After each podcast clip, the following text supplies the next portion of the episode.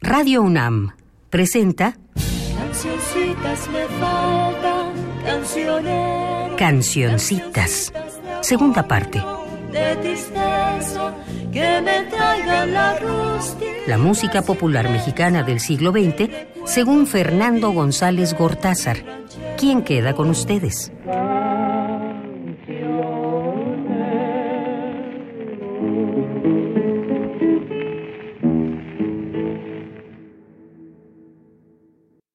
Hola, hola. Hemos llegado al programa número 16, correspondiente a 1915. En este año, Alemania invade Polonia. En lo que ha sido calificado como el primer genocidio del siglo XX, el Imperio Otomano realiza masacres de aproximadamente un millón de armenios. En Europa, desde cepelines o dirigibles, Alemania empieza el bombardeo de Inglaterra y después utiliza armas químicas por primera vez en la historia que inicialmente fallaron contra Rusia en territorio polaco y después resultaron exitosas en Bélgica. Después de que Estados Unidos declarara que cualquier ataque a sus barcos lo consideraría un atentado a su neutralidad, un submarino alemán hunde el Lusitania, hecho en el que mueren 1.198 civiles. Es decir, se preparaba el camino para la participación abierta de Estados Unidos en la contienda. Italia declara la guerra al imperio austrohúngaro y se une a los llamados aliados. A su vez, Bulgaria entra a la guerra del lado de Alemania y de Austria-Hungría. Dejando los asuntos bélicos, en Estados Unidos la Cámara de Representantes rechaza una iniciativa para conceder el voto femenino. Por otra parte, y hablando de cosas grandiosas, verdaderamente grandiosas, Alberto Einstein publica su teoría de la relatividad general, un trabajo definitivo que cambia la visión del universo reformula completamente el concepto de gravedad y con el que nace la cosmología. Se filma en Estados Unidos El nacimiento de una nación, dirigida por D.W. Griffith, una obra maestra cinematográfica de contenido repugnante. Es una apología del siniestro Ku Klux Klan, ahora apoyado por Donald Trump. En algo que nos atañe nacionalmente, en París muere el viejo exdictador don Porfirio Díaz. También muere el neurólogo alemán Alois Alzheimer, quien describió la enfermedad que lleva su nombre. El francés Romain Roland es Premio Nobel de Literatura. Mariano Azuela publica Los de Abajo, primera gran novela de la Revolución Mexicana, y Franz Kafka La Metamorfosis, que últimamente algunos traductores han llamado La Transformación, lo cual no estoy seguro de que me parezca válido tratándose de un clásico que tiene un título consagrado, obra que dio un giro radical a los alcances de la literatura universal. Teda Vara aparece como la máxima vampiresa o mujer fatal del cine. Alejandro Graham Bell hace la primera llamada telefónica de costa a costa, Nueva York, San Francisco, en Estados Unidos, y en Francia patentan los tubos de neón para propaganda luminosa. Vamos a México. 1915 es un año crucial para el destino de la revolución que cada vez era menos revolución en el sentido de pretender una transformación de la sociedad y más una guerra civil en el sentido de ser simplemente una lucha por el poder entre facciones. Era claro que la lucha por el poder seguiría. Entre Carranza y su brazo armado Álvaro Obregón por un lado y Villa con Zapata por el otro. Estos dos últimos, Villa y Zapata, tenían un ejército más numeroso y habían ocupado la capital, por lo cual tenían una cierta ventaja. Villa actuaba en forma independiente con su división del norte en toda esa amplísima región del país, llegando a tomar Guadalajara y amplias zonas de Michoacán. Aprovecho la coyuntura para meter musiquita y oigamos el corrido de la toma de Guadalajara, grabado por las Gilguerillas una vez más, alrededor de 1960. Ignoro cuál es la buena banda que las acompaña.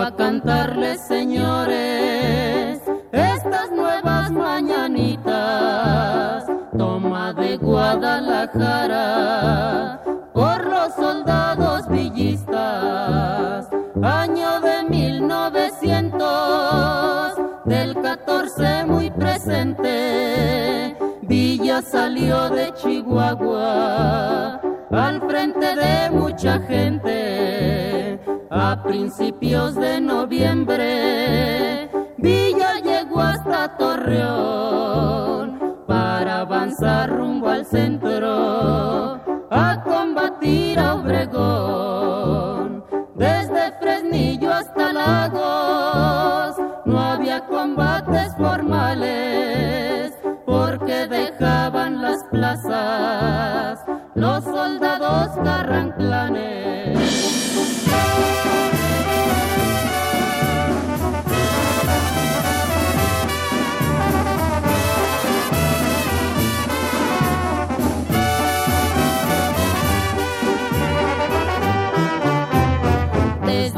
Irapuato a la barca, fuertes combates tuvieron, ganando los insurgentes, los carrancistas corrieron, Diegues quedó destrozado en la estación de Ocotlán, huyendo a Guadalajara, después a Ciudad Guzmán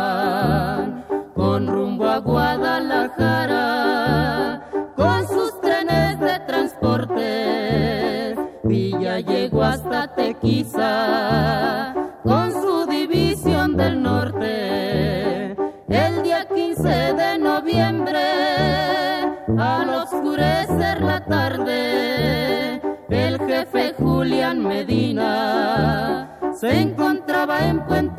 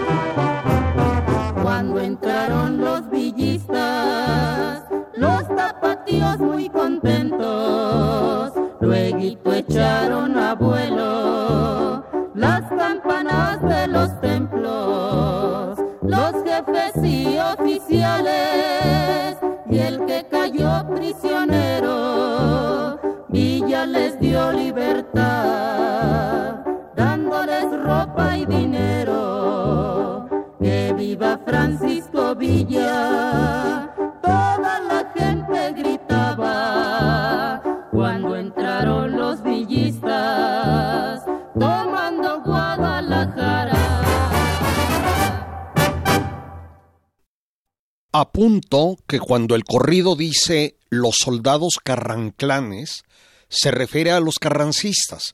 Esa era la manera despectiva en que los llamaba el bando contrario. Emiliano Zapata, que como recordaremos acababa de firmar un año antes el pacto de Xochimilco con Francisco Villa, escribe a este solicitándole municiones para retomar la capital y seguir hasta Veracruz donde se encontraba Carranza. Villa responde describiendo sus grandes limitaciones económicas y de armamento y nunca jamás pudo ayudarlo. Es decir, en los hechos, el pacto de Xochimilco no tuvo consecuencia alguna. En este momento se componían muchísimas piezas en honor de los caudillos, especialmente de Francisco Villa. Y les voy a poner este ejemplo clasificado como un two-step que fue compuesto por Alfredo Pacheco e interpretado por la banda Rodríguez, llamada también Banda Víctor, que la disquera de ese nombre tenía en la ciudad de Camden, en Estados Unidos, en este 1915. Su título es simplemente Francisco Villa. Thank you.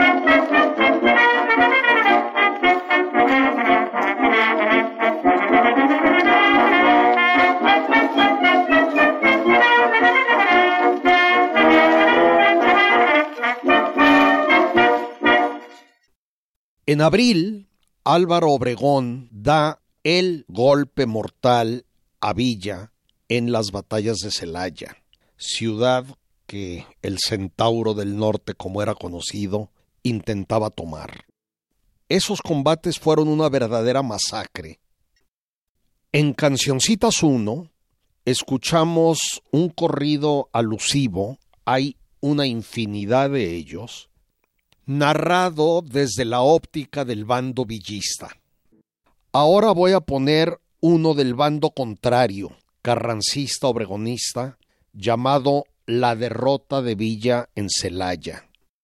Es un corrido bueno, es largo, y como no cabía en los tres minutos, como ya he contado, empezaba en un lado del disco, terminaba en el contrario. Y así lo voy a poner ahora. Fue grabado por Pedro Rocha y José Ángel Colunga el 15 de marzo de 1936 en la ciudad de Nueva Orleans. Quizá ustedes se pregunten por qué he puesto aquí tantos corridos, canciones y otras cosas grabados en Estados Unidos. La respuesta es simple. En ese momento no había una grabación regular de discos en México y en Estados Unidos existía una numerosa audiencia y muchos y en ocasiones buenos intérpretes mexicanos. Vamos pues a la derrota de Villa sin más trámite.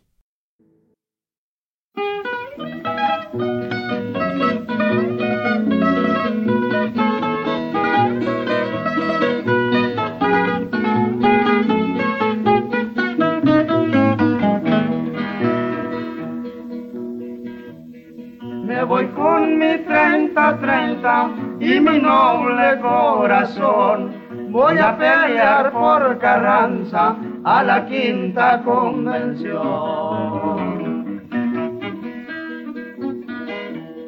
Se volteó Francisco Villa con toda su división y el jefe Carranza dice, ay que día tan traidor. Les dice Francisco Villa, con valor y corazón, desocupenme a Celaya, no expongan la población.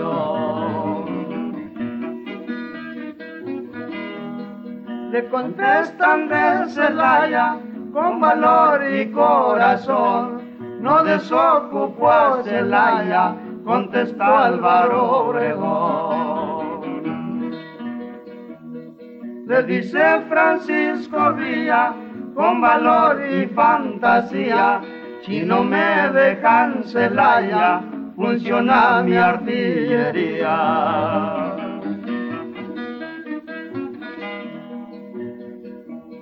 Villa tenía mucha gente regada por donde quiera y en San Luis Potosí estaba la brigada de Natera.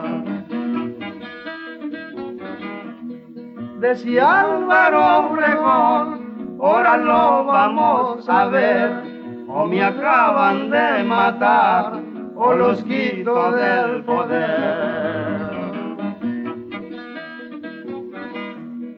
En la hacienda de Santana, rumbo a la ciudad de León, donde le hirieron el brazo al general Obregón.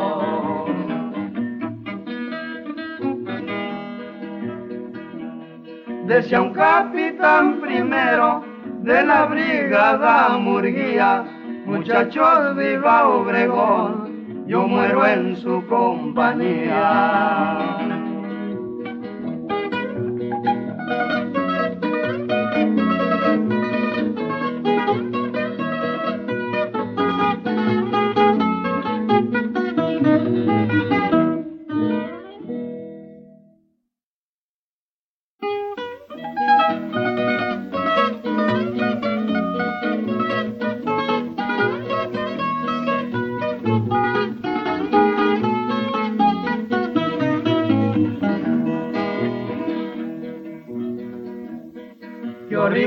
Carnicería, ay qué terribles las horas, como mataban vistas con las ametralladoras. Día estaba en Salamanca con toditos sus dorados, y Amaro estaba en Celaya con toditos sus bragados.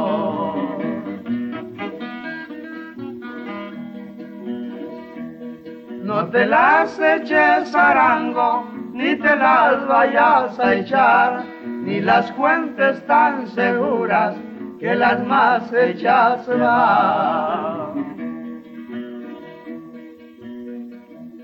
Decían los pobres villistas, ya no somos tan temidos, por donde quiera rodamos, parecemos armadillos.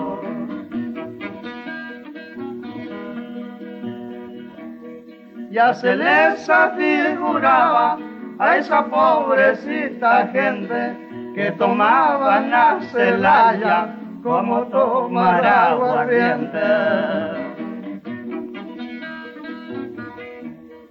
Obregón derrotó a Villa, que era el principal resorte, y se le acabó la gloria a esa división del norte.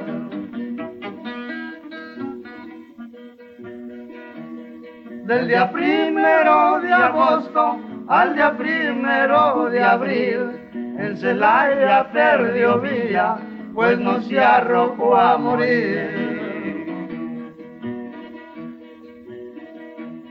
Villa muy desconsolado mandó a hacer alto de fuego y dice desesperado, yo con Obregón no puedo.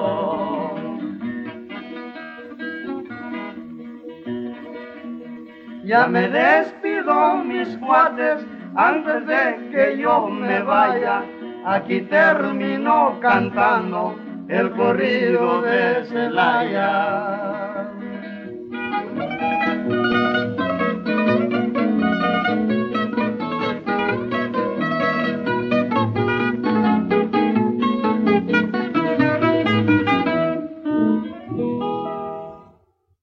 Como comentario marginal, quiero decir que este corrido de la derrota de Villa en Celaya, junto con el de la toma de Tampico que oímos en Cancioncitas 1, son los orígenes de esa canción plagio llamada Carabina 3030 que interpretó décadas después Miguel Aceves Mejía.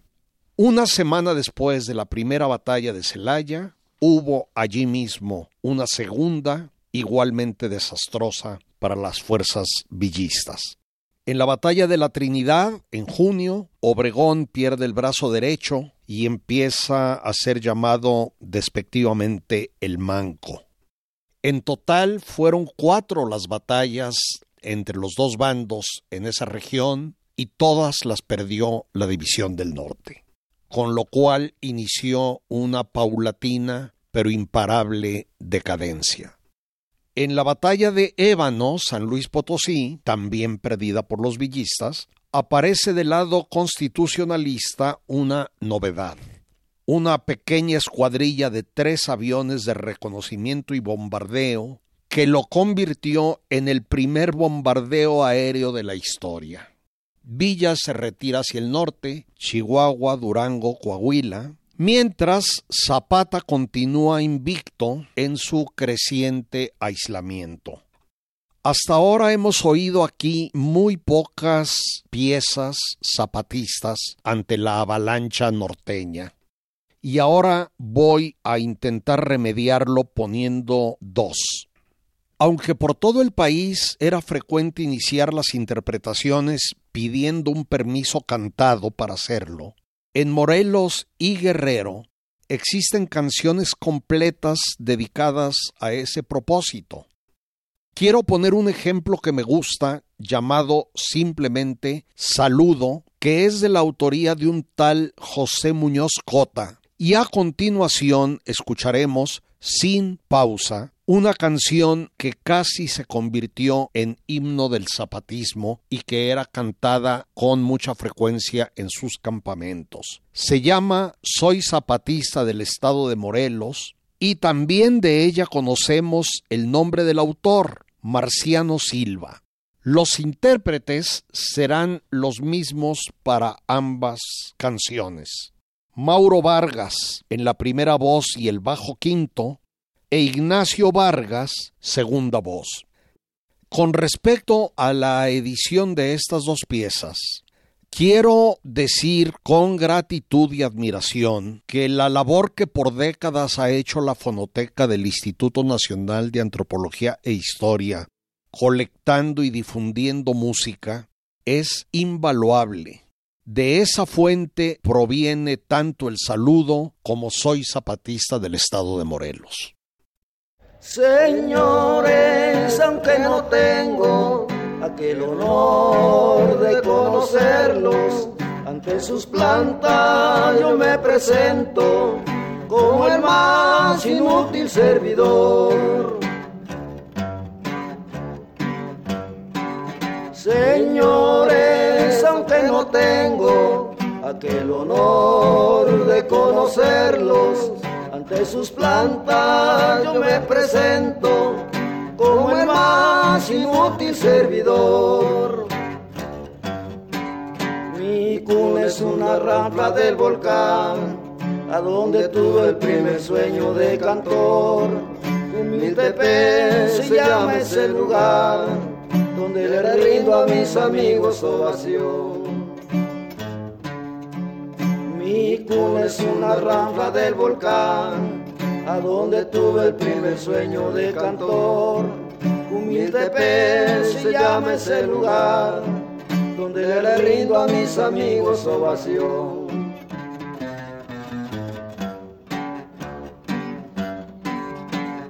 Ay, fuentes castalias, dame a beber tus aguas cristalinas virginales. Ahora quiero cantarles aquellas poemas de mi primer salutación. Personas dignas de aprecio, quiero se dignen en prestarme su atención. Y así reconocidos, reconocidos quedamos desde hoy.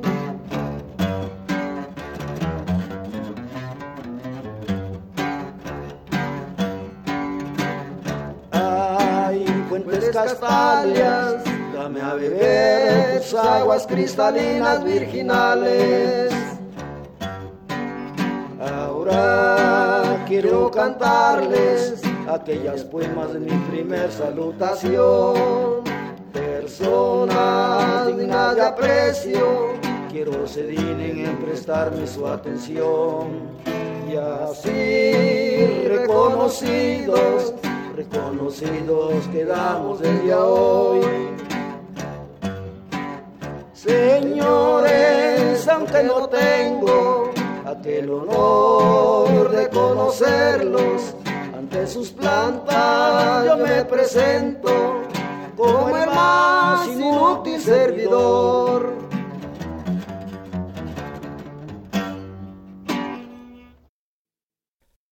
Soy zapatista del estado de Morelos, porque proclamo el plan de Ayala y de San Luis. No le cumplen lo que al pueblo le ofrecieron, sobre las armas los hemos de hacer cumplir.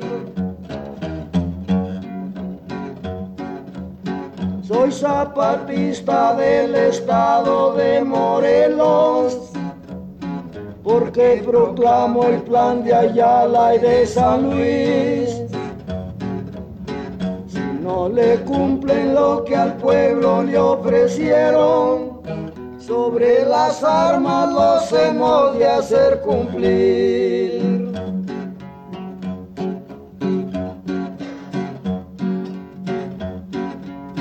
para que adviertan que al pueblo nunca se engaña, ni se le trata con enérgica crueldad.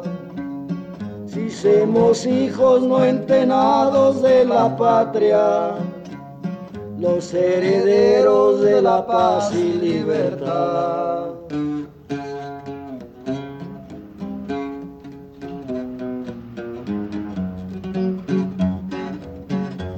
sublime general, patriota guerrillero que peleó con gran lealtad por defender su patrio suelo. Que ha de triunfar por gracia del Ser Supremo para poder estar en paz en el estado de Morelos.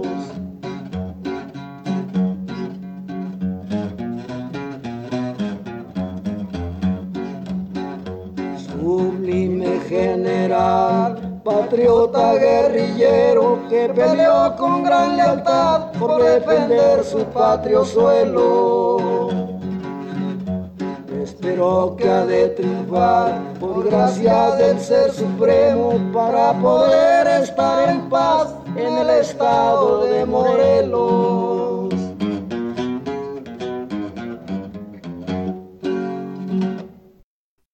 Tras la toma de la capital y la huida del presidente convencionista Eulalio Gutiérrez, el general villista Roque González Garza es presidente provisional de enero a junio. Este establece su gobierno primero en Toluca, luego en Cuernavaca, pero ante los conflictos entre facciones, especialmente con el zapatismo, en ese mismo año cede de nuevo el poder al abogado también villista Francisco Lagos Cházaro, es decir, tres presidentes en un año, o cuatro si incluimos a Venustiano Carranza, que era para su bando encargado del poder ejecutivo. Lagos Cházaro traslada el gobierno a Toluca antes de renunciar y exiliarse en Centroamérica. Derrotado, Francisco Villa disuelve la División del Norte el 25 de diciembre en Chihuahua e inicia una guerra de guerrillas que duraría cinco años. Aunque la revolución ocupaba todo el panorama nacional, incluyendo la música popular, no solo producía corridos, sino también canciones cuya fecha de aparición difícilmente puede hablarse de composición, puesto que se trata de creaciones colectivas. Es imprecisa, y entre ellas hay algunas verdaderas clásicas de nuestro folclore. En este año, José de Jesús Martínez, a quien ya he citado varias veces aquí, hace arreglos para voz y piano de La Valentina y La Cucaracha. Entre paréntesis, les hago notar cuántas canciones revolucionarias llevaban nombre o apodo de mujer. La Rielera, Valentina, Adelita, Cucaracha, Marieta, Jesucita, etc. Las mujeres tuvieron un gran protagonismo, quizá especialmente en la fracción villista. Pero volviendo a nuestro tema, con la cucaracha todos son conjeturas. Hay quienes afirman que se originó en España, posiblemente en Andalucía, y que llegó a México desde antes de la intervención francesa. José Joaquín Fernández de Lizardi, en su novela La Quijotita y su prima, de 1819, menciona un sonecito llamado así, La cucaracha pero de ninguno conocemos la melodía. De algunos conocemos la letra que no tiene relación ninguna con la pieza que comentamos. También se dice que la compuso un veracruzano llamado Rafael Sánchez Escobar. Y asimismo se especula con que la cucaracha pudo haber sido un personaje real, en cuyo caso, según los entendidos, y por raro que suene, el candidato más probable para ser apodado la cucaracha es el mismísimo tirano Victoriano Huerta, famoso por su adicción al alcohol y a la marihuana y objeto de burlas por su aspecto físico. La hoja impresa con la letra aproximada que conocemos de la cucaracha, que publicó la imprenta Vanegas Arroyo en 1915, contiene una versión muy larga y muy distinta, aunque ya está el famoso estribillo de la cucaracha ya no puede caminar, etc. Solo que en lugar de decir marihuana que fumar, dice dinero para gastar. Me pregunto si habrá sido una autocensura de los editores. Lo único cierto es que es una canción realmente emblemática de la Revolución Mexicana, especialmente en el bando villista desde por lo menos 1914, fecha en la que fue publicada por Manuel M. Ponce en su álbum de canciones mexicanas, una recopilación, junto con A la orilla de un palmar, Cuiden su vida, La Adelita, la pajarera, la pasadita, la valentina, las mañanitas, que conocemos como mañanitas mexicanas, porque recuerden que también existen las tapatías, y rayando el sol. Como ven ustedes, muchos de nuestros mayores clásicos. Por lo tanto, pienso que la cucaracha la debía haber puesto en el programa anterior correspondiente a ese año. Ofrezco mis disculpas. Tiene una versificación tan simple que hace muy fácil añadirle toda clase de letras, y sus versiones son innumerables y de todo tipo, desde políticas y patrióticas hasta satíricas, burlescas. Hoy en día son pocos los mexicanos que no conocen por lo menos el estribillo que mencioné la cucaracha ya no puede caminar. lo que probablemente la haga junto con el cielito lindo, el cielito lindo de ay, ay, ay, ay, canta y no llores, porque hay varios, la canción más divulgada de México. Por esta capacidad de, digamos, transmutación y de forma excepcional, voy a poner dos versiones enteramente distintas y quizá en algún futuro ponga otra más.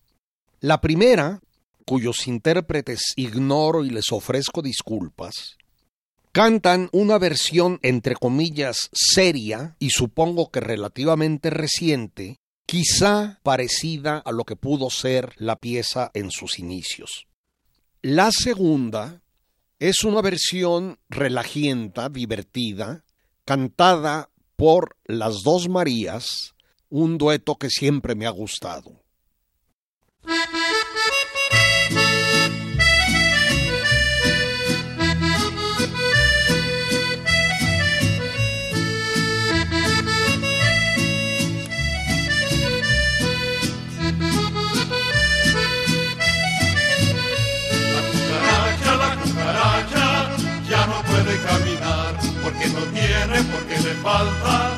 marihuana que fumar. La cucaracha, la cucaracha ya no puede caminar porque no tiene, porque le falta marihuana que fumar. Una cucaracha pinta le dijo una colorada, quien se meta con mi patria se lo lleva la chiflada. Una cucaracha pinta le dijo una colorada, quien se meta con mi patria se lo lleva la chiflada, la cucaracha, la cucaracha, ya no puede caminar, porque no tiene, porque le falta marihuana que fumar.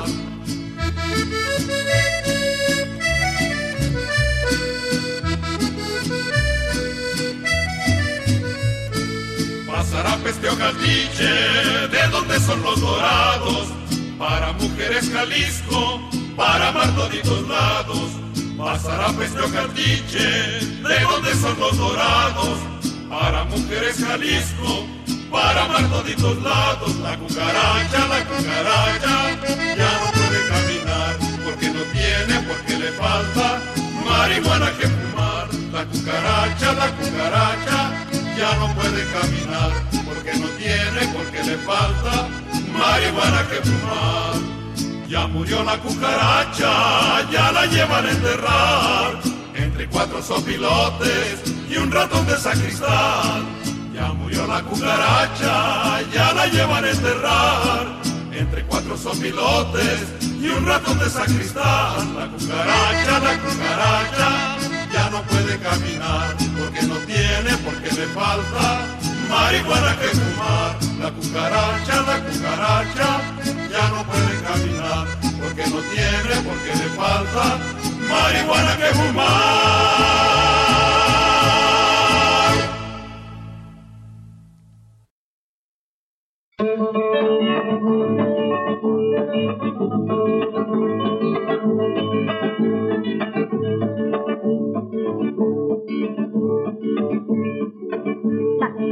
Siempre fue una mascotilla, y además una muchacha que llevaba Pancho la cucaracha, la cucaracha, ya no puede caminar porque no tiene, porque le falta. Marihuana de fumar, la cucaracha, la cucaracha, y ya tiene un palo verde, la cucaracha, la cucaracha, hasta la cola se muerde. En la oscuridad de un cine, oye una voz que decía, ay muchacho, estate quieto, tienes la mano muy fría, la cucaracha, la cucaracha, ya no puede caminar, porque no tiene, porque le falta. Marihuana que fumar, la cucaracha, la cucaracha, y en un palo verde, la cucaracha, la cucaracha, hasta la cola se muerde. La mujer del hotelero quiere pedir el divorcio porque dice que el marido no sirve para el negocio. La cucaracha, la cucaracha ya no puede caminar porque no tiene, porque le falta marihuana que fumar. La cucaracha, la cucaracha ya en un palo verde. La cucaracha, la cucaracha hasta la cola se muerde. No me casaré con viuda, no me casaré por cierto, por no ponerle las manos donde se las puso el muerto, la cucaracha, la cucaracha, ya no puede caminar porque no tiene, porque le falta. Marihuana que fumar, la cucaracha, la cucaracha, y ya tiene un palo verde, la cucaracha, la cucaracha, hasta la cola se muerde se sentó arriba de un hormiguero y las hormigas ingratas le picaron el sombrero. La cucaracha, la cucaracha ya no puede caminar porque no tiene, porque le falta marihuana que fumar. La cucaracha, la cucaracha y en un palo verde. La cucaracha, la cucaracha hasta la cola se muerde. Cieguito, por ver si se la pegaba. Y el demonio de cieguito no veía, pero sentaba la cucaracha, la cucaracha. Ya no puede caminar porque no tiene, porque le falta la que fumar. La cucaracha, la cucaracha. Ya tiene un palo verde, la cucaracha, la cucaracha. Hasta la cola se muerde. También en este 1915, Manuel M. Ponce hace arreglos a dos piezas populares, Qué lejos ando y Soy Paloma Errante. Ambas me gustan, pero de ninguna tengo una grabación que pueda poner aquí. Sobre el arreglista, quiero decir que me cae muy bien que un compositor de verdadera, entre comillas, alta escuela, como lo fue el gran maestro Ponce, se haya preocupado tanto por la música del pueblo más anónimo, más humilde, y que nunca haya dejado de recopilar, de arreglar, y de evitar el olvido de esta herencia que es un tesoro. Sin embargo, ya que estamos aquí, en un acto de oportunismo voy a aprovechar para poner otra canción del mismo nombre que una de ellas, qué lejos ando. Evidentemente, mucho más reciente. La grabó el dueto de las Gilguerillas y puesto que este estupendo dueto apareció en 1955 y Qué lejos ando fue una de sus primeras grabaciones, supongo que será de ese mismo año o de muy poco después. Escuchemos entonces Qué lejos ando cuyo autor desconozco y espero que les guste tanto como a mí.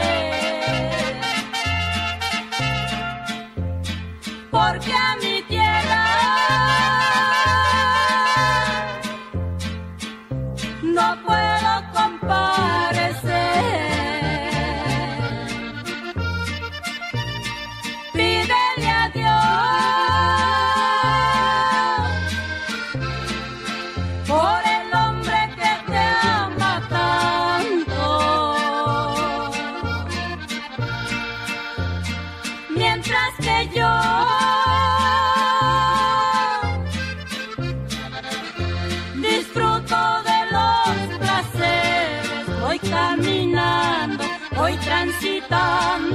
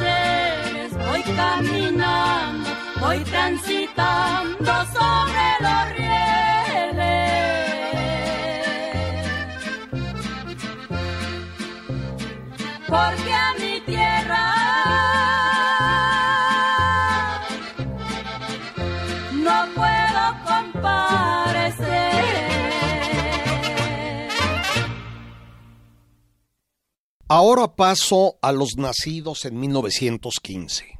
Alfredo Bojalil Gil, el güero Gil, nació casi seguramente en Teciutlán, Puebla, o, según otras versiones improbables, en Misantla, Veracruz. Murió en México en 1999. Fue un gran guitarrista eh, y mediano compositor y cantante, hermano mayor del tenor Chucho Martínez Gil y del cantante Felipe, apodado El Charro, Gil, y primo hermano de Carlos y Pablo Martínez Gil. Todos ellos fueron intérpretes y compositores. El güero se inició en el cuarteto de los hermanos Martínez Gil, precisamente, en los años 30, vivió largas temporadas en Nueva York y allí, con su amigo Chucho Navarro y el puertorriqueño Hernando Avilés, forma el ultra famoso Trío Los Panchos, primero en su tipo en 1944. Hablaré de el conjunto llegado el momento. El güero Gil hacía la segunda voz y sobre todo el extraordinario requinto, que fue una de las señas distintivas del trío, y en mi opinión lo mejor de él a través de sus múltiples cambios, provocados en buena medida, según tengo la impresión, por el difícil carácter de Alfredo Gil, que lo llevó incluso a tener problemas con la justicia. Volviendo al requinto, se dice que él modificó radicalmente ese instrumento que ya existía como una guitarra pequeña de brazo corto, de tonos agudos, que permite mayores florituras y que él dominó como muy pocos. Fue un compositor decoroso, bastante abundante. Es posible que su primera composición que trascendió haya sido Caminemos, que he visto datada en 1942, pero no estoy seguro. De ser esto cierto, sería anterior al nacimiento del trío. Es la pieza que voy a poner, interpretada, claro está, por Los Panchos.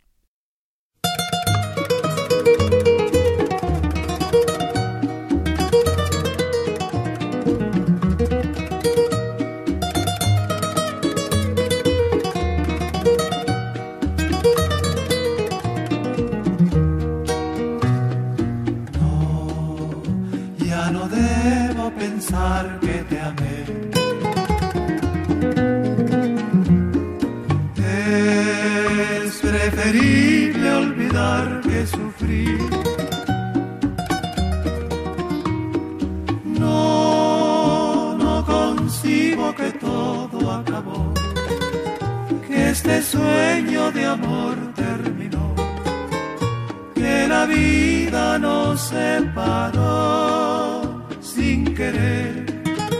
Caminemos, tal vez nos veremos después.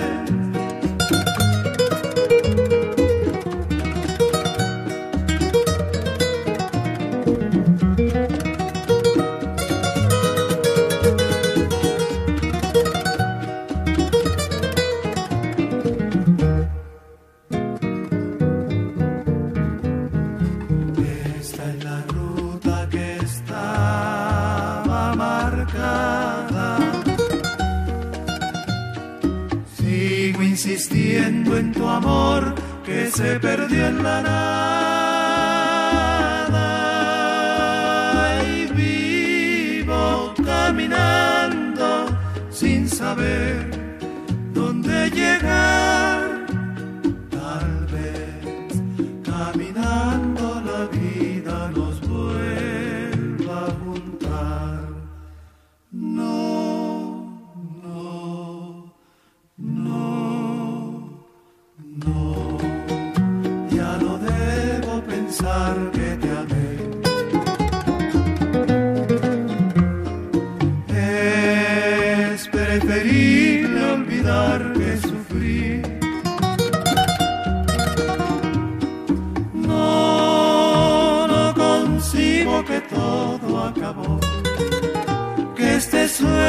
De amor terminó, que la vida nos separó sin querer.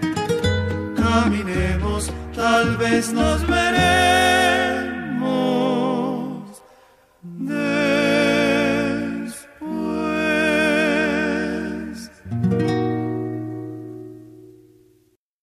La lista de buenas compositoras mexicanas es tristemente breve e incluso si incluimos a las no tan buenas. María Alma, cuyo nombre verdadero fue María Luisa Basurto Río de la Loza o simplemente Ríos, nació en San Nicolás de los Garza, Nuevo León, en 1914 o más probablemente en este 15 y murió en 1955. Es decir, tuvo una vida de 40 años solamente. En Monterrey inició su carrera de cantante siendo muy joven. Se casa en 1942 con el pianista y compositor Fernando Z. Maldonado y juntos emigran a la capital. Entre sus piezas más divulgadas y más conocidas hoy están Desilusión de 1941, Tuya o Tuya Soy de 1942, Compréndeme de 1946, Perdí el Corazón de 48, Si fuera una cualquiera de 50 y compuso varias otras muy poco recordadas.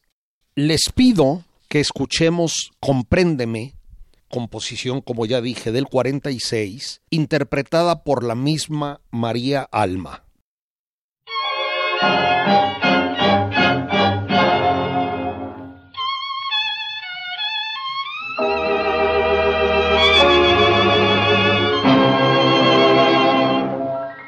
Yo quiero que comprendas, vida mía, que tu amor y mi amor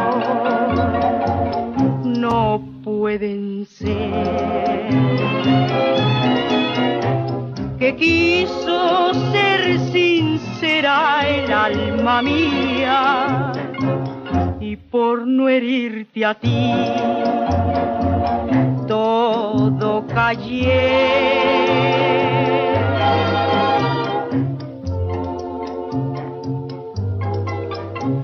Te tuve una vez muy dentro de mi corazón no sé por qué me fui alejando de ti. Perdona mi bien si digo toda la verdad. La vida es así y debes de comprenderme. No volverás a escuchar mis palabras de amor. Ya no tendrás el sabor de mis besos. Y quiero desearte hoy que me alejo de ti encuentres al fin quien comprenda tu cariño.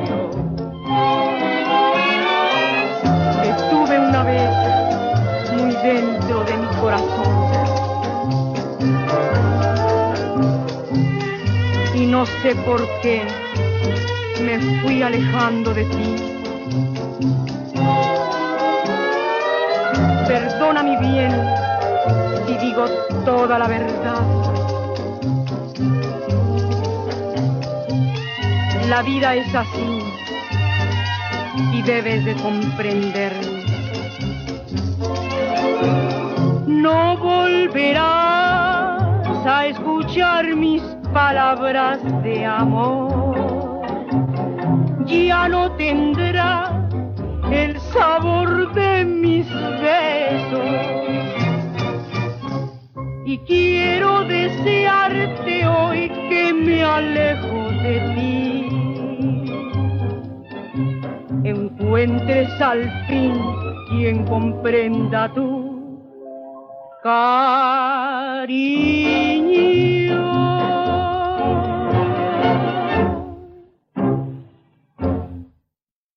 Y ahora no me queda más que decirles adiós. Hasta la próxima. En el siguiente programa terminaremos 1915. Espero que volvamos a estar juntos. Así es como llegó a ustedes un programa de la serie Cancioncitas, segunda parte. Selección musical y conducción de Fernando González Gortázar. Realización y montaje Omar Tercero.